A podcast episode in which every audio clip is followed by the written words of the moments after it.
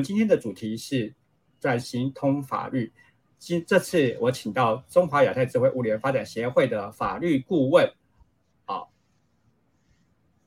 哎，那个我们的 Leo 医师啊啊陈佑任陈建佑医师对不对？陈建佑医师啊来是呃跟我们大家啊介绍他他在深耕啊科技趋势方面的法律见解。那我们请陈律师来跟大家。啊，谈谈 ALT 数位转型的法律。那请啊，陈律师啊，Leo 来跟大家打招呼吧。哎，大家好，各位观众好，我是陈建佑律师，可以叫我 Leo。很高兴呃，有送到裴老师的邀请来跟大家分享。哦，Leo 呃，是我们协会，然后非常热心，也因为他这一方面非常的认真的去研究哦，所以啊，我们也很荣幸能够啊。有陈律师支持我们，那我们接下来呢？呃，我想大家可能对陈律师啊入手，所以我们呢就请陈律师来告诉我们大家，您自己啊律师事务所的业务啊，自己跟律师事务所的业务，请陈律师，谢谢。好，谢谢韦老师啊，大家好，我是资方法律事务所的所长啊，也是职业律师陈建佑，陈建佑律师啊，可以叫我 Leo。那我也是成果行销有限公司的法律顾问，那呃我也是台湾法律科技协会的会员啊，更是中华亚太智慧物联发展协会的理事跟法律顾问。那目前也身兼方方格子的专栏作家，跟呃 podcast 身为一个 podcaster 啊，我的节目这个 podcaster 叫 Normal Law 哦，不要跟我讲法律，那主要都是在倡导资讯法的一些概念，那也想要当做一个资讯法的一个传教士。那我们事务所呢？哦，比如说本律师的一些业务，呃，除了诉讼，还是一些呃法律顾问的呃业务。那包括从法律领域，从呃民事、刑事哦一些商务契约，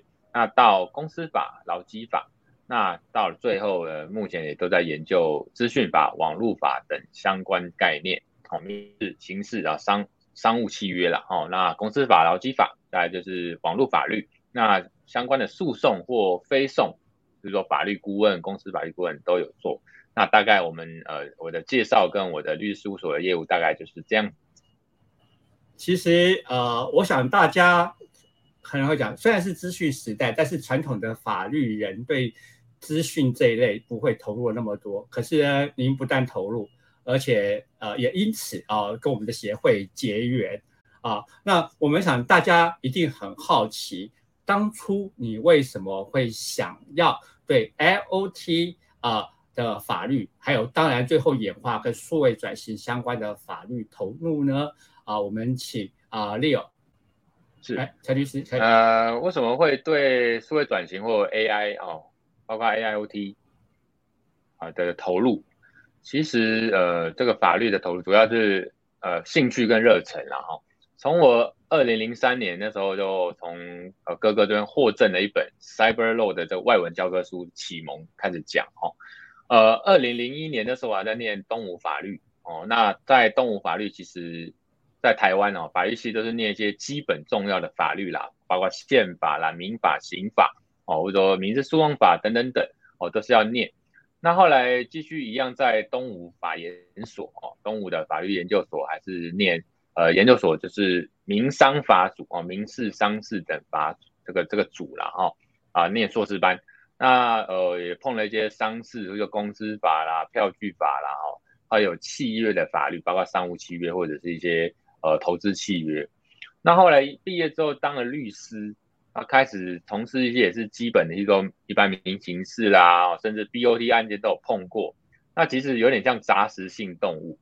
那后来开始就会摸索说，职业律师到底要呃碰哪些领域？那其实就回归到初衷，就是一个兴趣。那后来也是有回到呃我的母校，就动物大学去研究一些网络法，哦，去包括旁听，然后包括一些呃跟一些老师哦，专门这个后来随着呃社会发展了，包括大学也有这种科技法律的。呃的学科哦，已经开始变成一个独立的学科。我觉得这个也是跟今天讲的有关，是一个趋势。不仅是整个世界、整个社会的整个呃脉动哦，慢慢的，你看连法律都会被影响，它的网络法、科技法就会独立成一个学科哦，甚至研究所就是一一个组。然后呢，呃。职业多年了之后，当然呃就觉得有些不足啦，比如说只懂法律，那我想说跟一些商业的或者甚至一些资讯相关。后来我就去念了这个台科大的 EMBA 哦管理研究所。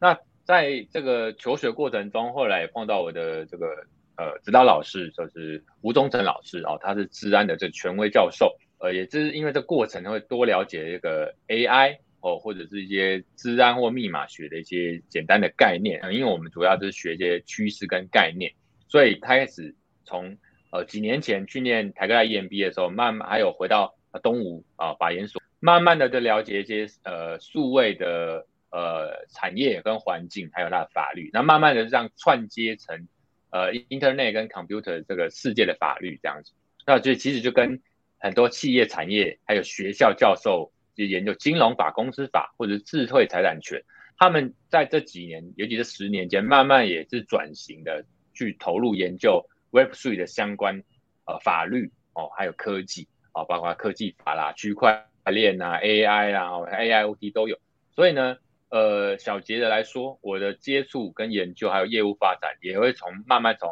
也是从，今天从民事、刑事哦，一般的商务契约，然后慢慢到公司法、劳基法，最后就到了网络法、资讯法的这些法律顾问。那相关的一些公司行号或者新创啊，他们也都会来我们的接触，或者是我们有多一点交流。那因为因为这样子，所以这几年来，呃，不仅我的台科大那边的硕士论文呢，可能写的是 AI 著作权的一些研究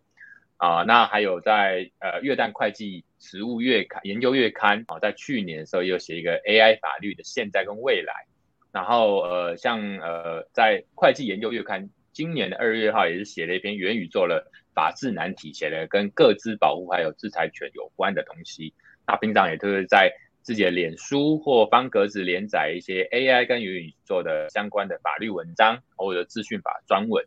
所以呃，其实简单讲就是兴趣，然后这个热忱就足以了。呃，虽然这个水很深，可是我们就是一股热忱，而且它每天哦，就是尤其是区块链事件每天都在变啦，所以我们真的是是呃一股热忱，然后就是跳到这个领域来研究哦，是大概是这样跟大家说明。哇，您真的是资讯法传教士啊！因为我们在讲说，像我自己学资讯，我必须讲要学的东西真的蛮多的啊。最近大家可能听的比较多，就是呃，比特币最近大跌啊之类的东西，大家关心。那我们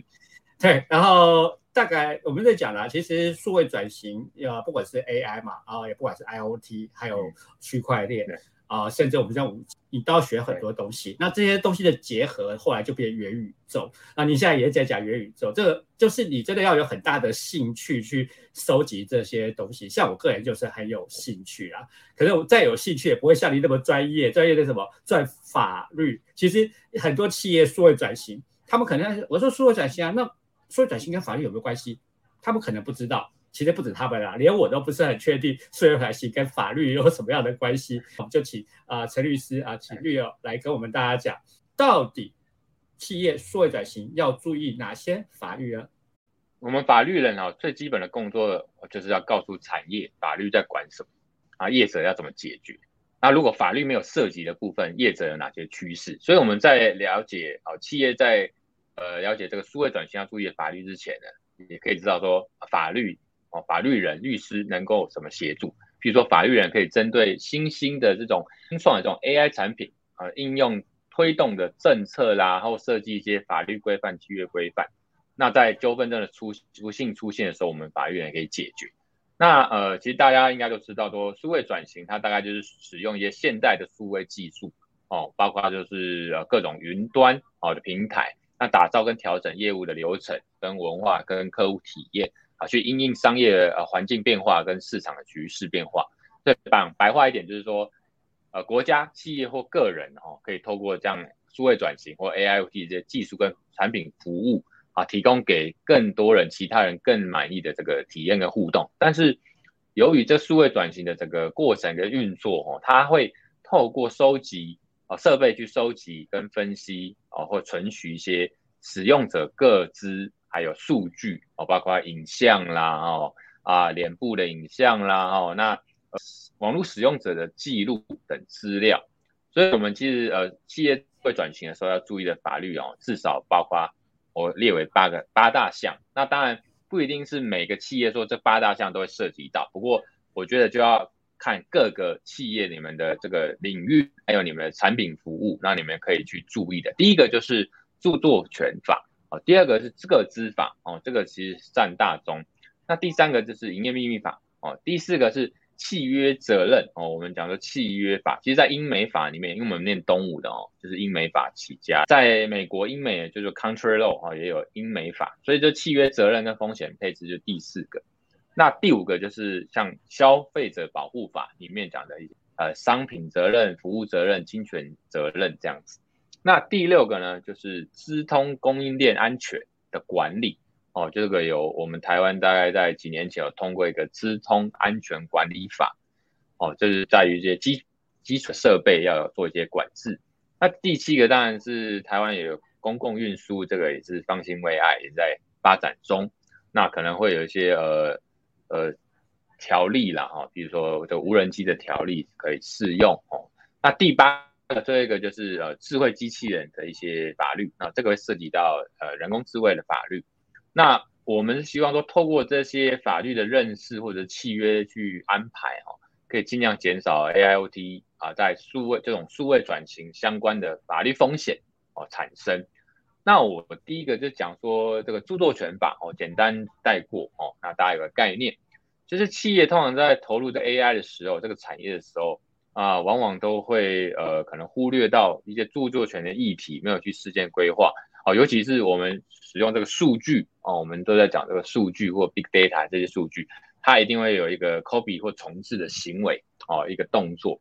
那通常我们呃很难说大量，因为我们是大量的拿到数据，你说要去事前的去授呃经过人家授权或或者是人家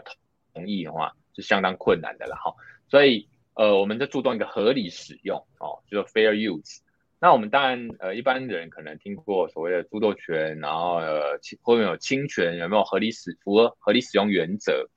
所以，呃，在合理使用的话呢，其实就是在于说你有几个因要素，四个要素我们要去注意的哦，避免侵害他人著作权哦。简单的说，你做出来东西，我用白话一点，做出来东西呢，一定要有一些新意或新创的东西，那有甚至呃要提。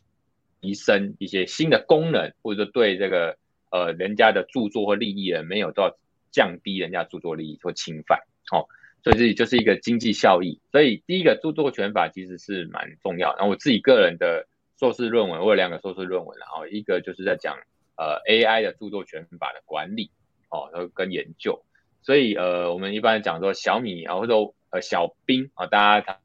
嗯。几年前，大家喜欢说小兵哦，大家作诗嘛，微软的小兵作诗。那其实它很多吸取了大量的这个诗词哦，人类的作品的诗词，那里面都是一些 data、一些资料甚至数据。那这样子是不是有符合合理使用？那微软这个小兵有侵权？哦，那第二个是个资法了哈。个资法其实我们一讲讲说资料数据哦，资料数据，那因为包括刚才讲照片、影片哦，这些都文字、语音。哦，都是哦，包括我们声纹，我们前几年是讲说指纹哦，或者说人脸哦，那其实包括声波、声纹哦，比如说我们今天录的的录音，还是说我们平常 podcast 的录音，那其实包括从 GDP 啊，欧盟的 GDP 啊来看，它其实都是各自，所以呃，之前有些案子，比如说 Google Assistant 这种呃语音助理，它其实就涉及到各自，甚至在美国。哦，也有，然后我记得是加州吧，哦，也有这个消费者用集体诉讼去告 Google，哦，说你 Google Assistant 这个样的语音助理啊，就是未经过我同意去所谓的侵权啊，侵害我的这个个资法，哦，我的私个人隐私遭到侵犯，因为我们个资法，哈，呃，台湾台湾的个资法，或者是说美国的这个所谓的呃 CCPA，就是美国加州的消费者隐私法，或欧盟大家都知道 GDPR。哦，这几个法律呢，其实都有一个所谓几个原则，大家可以注意一下，就是当事人要知情嘛，哦，你不能不当事人不知情，哦，你就给他这个收集或甚至拿去使用。那美我刚才讲那个美国，我如果记得是加州，那消费者们集体诉讼去告 Google，告他这个 Google Assistant 这个语音助理呢，哦，他把他的一些资讯，他把他们声音哦拿去或者一些资料或选择，然后拿去其他行销或广告用，所以他就告他，然后因为违反了当事人要知情同意的原则。那当然还有什么目的原则哦，就是我们一般讲叫个人资料收集、处理、利用都是要呃原则上要充分告知当事人哦，我收集了，然后用在特定的目的这样子。那呃在这个一个必要的规范，所以大家也要知道呃个资法啊，自己会涉及到个资法，其实这个是占最大众，大家注意。但有一个问题说，在数位转型的过程，或者是在产品使用跟服务的过程。我们是呃收集各自的过程，能够让当事人可以预先知道哦知悉，那我们还可以告知他哦，使消费者知情并同意嘛哈。那消费者同意的内容跟品质是不是有效性？这句话的意思是说，呃，之前赖有个争议，就是它好像出现一个声明，那你就是消费者或使用的按那个勾勾啊，按同意哦。通常我们都说，呃，都同意啊，哪是不同意？不同意赖就会跟你说那里。不同意就不爽，不要用。可是，在整个全球，包括台湾这边的一些实务见解或法律的一个趋势，说，哎，你这样子有点强迫了，哈。所以这样强迫是有效性，哦，就是强迫消费者的同意。所以这个会随着我们呃 AI 的这个运用的场景或科技商业模式不同来改变，其实都有一些变数。所以呃，各自法这边我简单的呃讲一个做一个小结，就是。包括说，我们做生意不只是做台湾嘛，哦，你可能要出口、进口啊，到这个尤其数据的跨区的传输，你可能要到欧盟去，哦，你可能到美国去，那他们都会要求说，你这些各自的收集使用，你要事先告知我们使用者啊，征求他的同意，哦，那避免啦，比如说这个呃语音助理这样的声纹，包括声纹这样也是各自也产生一些争议。那如果像按照刚才讲的这些法律，不管是欧盟、美国、我国的各自法，在这些呃个人资料收集、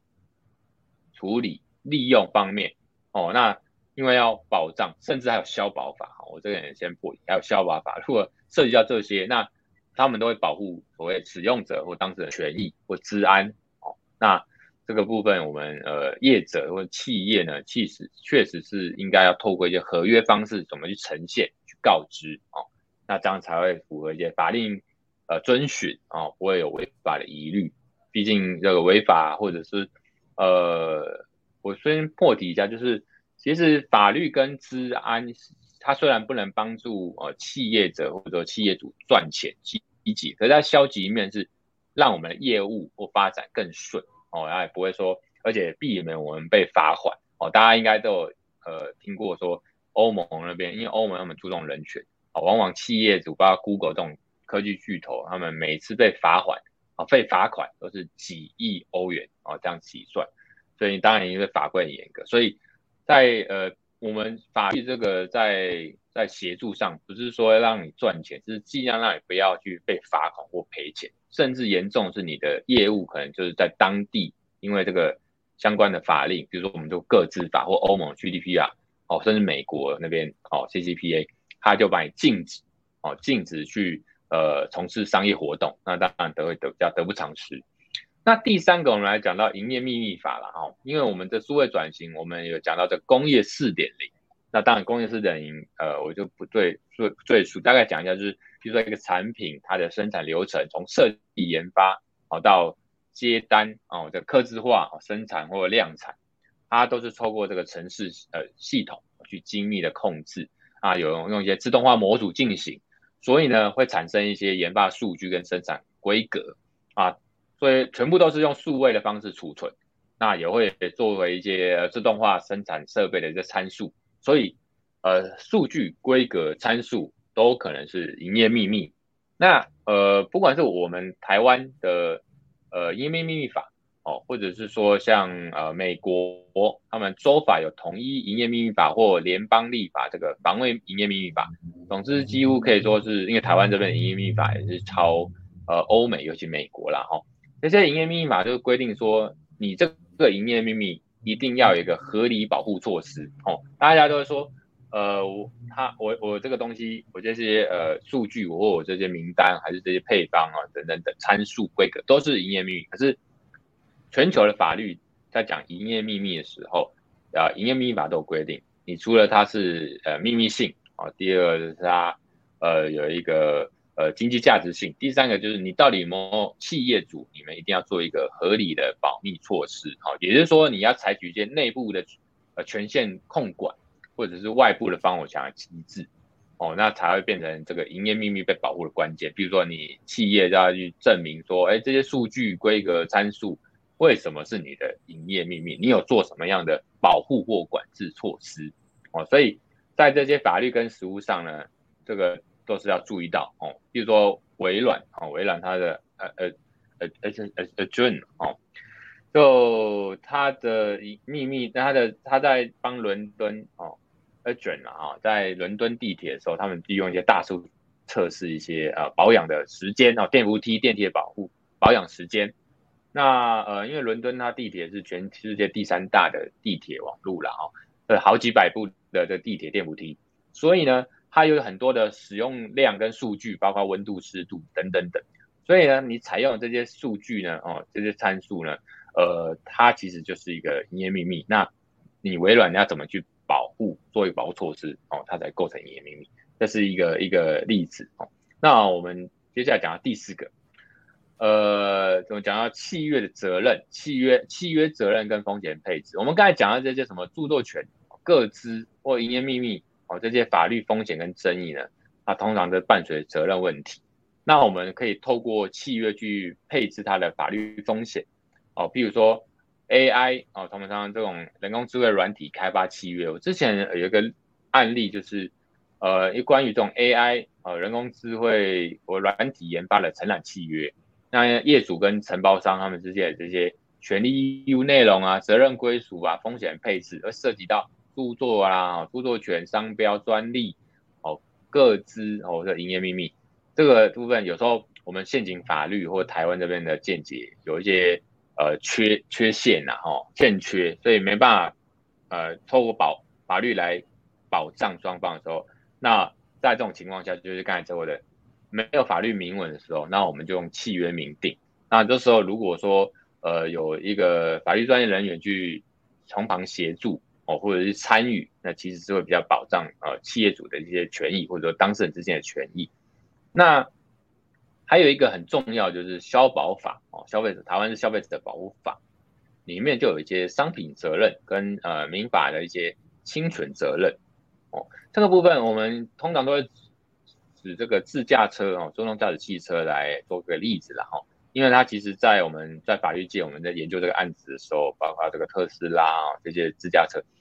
呃，我们知道它的核心技术在 AI，所以。企业在用 AI 的软体或系统去提供商品跟服务的时候，像在台湾，可能消费者会呃去打一个团体诉讼，或者说个人提起一个呃消保法第七条第三项的呃请求，这个呃企业要负担商品责任哦，或者侵权责任啊。这时候呢，因为呃这个部分其实台湾这边还是有消保法适用。哦，那包括那二零一六年特斯拉在美国这也发生一些意外，那一些诉讼，那最后是当时是认为说企业不用负责啦，哦，因为只要呃企业企业主要知道规定，交保规定说你只要能进到当时合理的一个水科技水平，一般讲 level three 哦，可能像 level three，那我有达到这个 level three 这样自动驾驶的一个规格跟水准，那我们就可能就不用呃。负上责任啊，所以这个其实在讲这种呃消保法这个商品责任跟民法侵权责任，我认为是不是只有法律问题，有时候是商誉或者公关也要做一个呃配合配套。那呃刚才讲的第六个是说有关呃资通供应链安全跟它的溯源管理法制哦，因为我们台湾这边其实还蛮讲求资通管理啊安全管理然后我们也有这样的法令。所以，我们这样其实，呃，在第六点，我就讲到这个，就是，呃，一个企业哦，你在做一个数位转型的时候，其实，呃，尤其我们是有时候身为一个供应链，我们有时候提供一些软一体设备给，呃，不管是国内或国外的政府，这时候其实不管我们台湾有资通安全管理法，或者说国外啊，比如说欧美，或者是他们都有自己的一个，呃，不管是，呃，所谓的 ISO 啊，或者是他们一些。安全规格规范标准，所以我们都要去去落实。那这个都有几个层次，比如政策管理安全啊，有法令，那也有一些系统应用安全哦，都要符合一些工业标准哦，甚至一些基础安全，如果你有符合它的呃密码学的演算法或者一些呃数位标签或呃数位签章或杂凑函数哦，这个就是有一些管理资通管理安全的法令政策哦，这个其实呃不仅台湾，可能当地如果你出口或者跟哪个国家呃这个做生意打交道，也要知道啊当地的法令。那第七个当然是公共运输啦，哈，这个可能是监理沙尔这无人载具的一些呃创新条例嘛，哈。那当然这个是比较是公呃智慧运输、公共运输的问题啊，也会有这个呃物联网结合人工智慧的一些一个智慧运输的一个规定。哦，一般来讲，我们做不管无人机啦，还是说像这种呃就无人车啊，可能就会去申请一些无人载具的这个条例。哦，那。呃，当然这是一个法律规范，是说让我们呃在台湾有第一步哦研究这个 AI 研究研究呃实验的一个法律规范。可那我们最后讲的一个法律，当然是有关 AI 的这个法律哦。这个在欧盟，其实在去年四月就通过一个我们简称 AI 的法律。它在讲什么？通常会讲到它的呃，在欧盟哦，以往既有的机器人的规范里面，大概都是从工业局这种规范或标准去。规定，比如说大多数是产品的安全哦，商品的检验为主的一些法令，那或者说对于这个这个产品，比如说这个机器人哦的一个监管责任哦，我们在讲智慧机器人的时候呢，有一个 AI 的要素在里面或功能在里面，我们还会注重它的伦理规范跟责任哦，譬如说欧盟那边呃在前几年，大概二零一九年就提出了一个可信赖的人工智慧伦理规则，那我。也有一个人工智慧白皮书了哦，他们都是在讲说 AI 的这个伦理原则啦、要求啦，哦，或者说在使用 AI 的一些规范。那呃，为什么讲这个呢？啊，因为讲到这个是因为呃，在台湾其实也有一个哦，不仅是欧盟他们在去年四月二十一号提出一个 AI 法律哦，我们就是翻译成人工智慧的法规范，他们是在保障说。在欧盟那边，我先讲欧盟，就是一个可信赖的状态啊。你就是要去，你你企业在发展一个一个 AI 的产品或服务的时候，哦，它透过这样 AI 法律，欧盟那边，那它有区分成风险高低啊。比如说有些是不可接受的风险，比如说你这个东西完全不能用用在法官啊，比如说哦司法院啊，如果台湾司法院，法院它是不是要用呃 AI 这个产品去取代法官？哦，这个是不允许的，因为这个是一个呃高度的司法的一个公权力，你不能说完全的接受，呃用 AI 去处理啊，类似这样，大概这个分分成不可接受的风险跟高风险或者是有限的风险。那所以简单说，最后讲到第八点这个 AI 法律的时候，为什么要知道这个？就是包括欧盟，那因为我们有时候。呃，做生意哦，做服务，那有些呃产品或者一些数据可能会到当地的一些区域。那如果你没有符合的话，你当然就没办法跟他们做生意或打交道。甚至更严重的是，他们那边为什么欧盟有这些不管 GDP 啊还是 AI 的法律规范，是因为他们会透过这样的区域性的经济体的力量，甚至是影响到美国，甚至是影响到台湾。所以其实我们这边虽然啊离欧洲好像很远。那我们做中小企业或者是新创公司会觉得好像跟我们无关，其实最后他们那边的法律规范或者一些效果还是会影响到台湾，所以 AI 的一些法律规范我们要注意一下。呃，我们可能等一下有机会我们会讲到说，其实台湾有一些呃，在二零一九年有一个类似的规范哦，叫做呃，在我们科技部哦，那时候就科技部，二零一九年就有一个人工智慧科研。哦，科技研发、科研哦，发展指引哦，就很像他们那边欧盟二零一九年可信赖的人工智慧伦理准则哦，都是你看都发生在讲伦理，因为其实最后都是要讲以人为本啊，有透明度、问责性哦，所以他们那边的法规政策，包括说企业这边其实要都去注意他们的脉络了哈，所以你看光是一个 AI，它就有自己的一个法律规范起来哦，不仅是。呃，具体落实在就是个资法、消保法，哈，或者著作权法，它甚至啊，还有营业秘密法，甚至就有一个呃一个基本法。像我很可惜是台湾其实呃在前几年有立委提出一个 AI 发展基本法的草案，它就是要落实这个透明性、可控制性、隐私保护一些原则。它目前被冷冷冻了啦，因为可能呃他们有一些其他考量啊。我是觉得说在台湾呃我们可能在注意的一些数位转型的法律领域呢，大概有这。八个我们可以注意，那当然其中一定也有包括到呃呃智慧医疗啊智慧医学哦，就是说这这个跟各资哦最有相关的，就是我们刚才讲第二点。所以呃我这边大概是先哦跟大家介绍大家这个八个法律的领域我们可以注意的。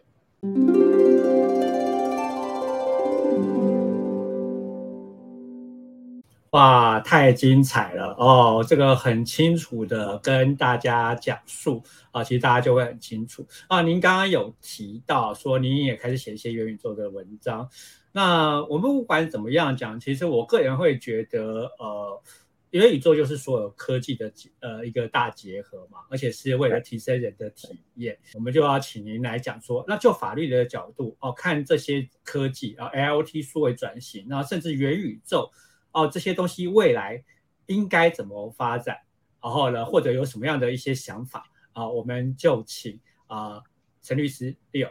嗯，我先分成两个部分啊，因为在资讯法的一个架构，其实在未来来看，从法律的角度来看，其实有分这个人工智慧法律的规范，还有所谓元宇宙的法律规范。那当然这个。实际上，甚至这两个是相容的。我们知道区块链三点零，它其实人家讲说区块链就是智能合约哦，智能合约二点零怎么运用到物联网去？其实这个最后都会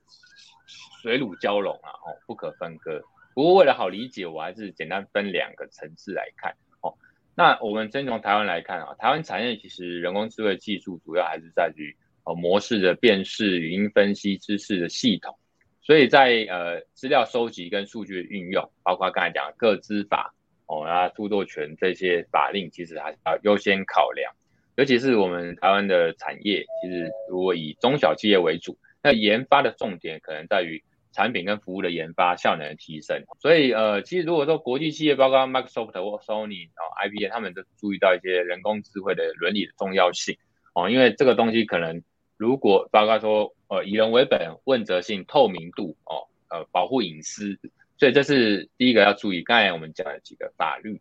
然后为什么我们台湾，包括说欧盟、美、欧盟跟美国，他们一直在讲说 AI、OT 这些政策呢？哦，我举个例啊，包括说美国他们在二零二零年一月，他们也发布了一个人工智慧的应用管制指引。哦，他是为了让美国政府他们在起草这些人工智慧规范的时候，可以去提供一些指引，或者各个州哦州法，他们可以罗列一些十项人工智慧原则，去要求各单位的遵守。所以从这边看来，其实这是呃其实是很重要了哈。呃，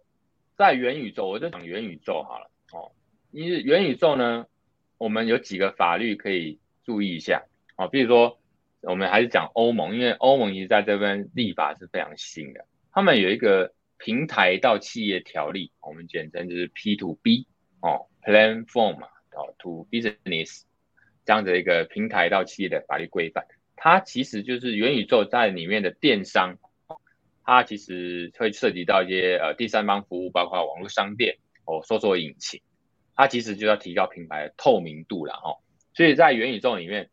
呃，你可以发现。从现在，呃，Web 呃可能二点零、二点五哦，那你发现各个国家，包括尤其是欧美，他们这在于这些，尤其针对像 Google 这种科技巨头，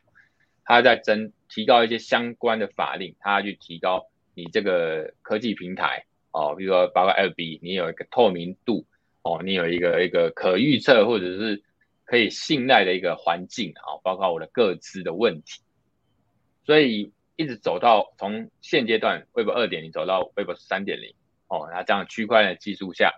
在元宇宙里面，其实你发现这样的法规会越来越多，越来越重要。那为什么我们法律人通常都会去看国外呢？因为先进国家嘛，他山之石哦。包括他说元宇宙在讲这些 DeFi 或者讲一些金融法律的时候，去中心化金融哦，他们呃金管会他们局对 NFT 这些也都是保留了哦，还让它先发展，因为有时候也是让子弹飞一回，让先让看国其他国家，包括欧美、美国、英国，他们日本啊，甚至日本他们在元宇宙的法律也是走了比台湾前面一点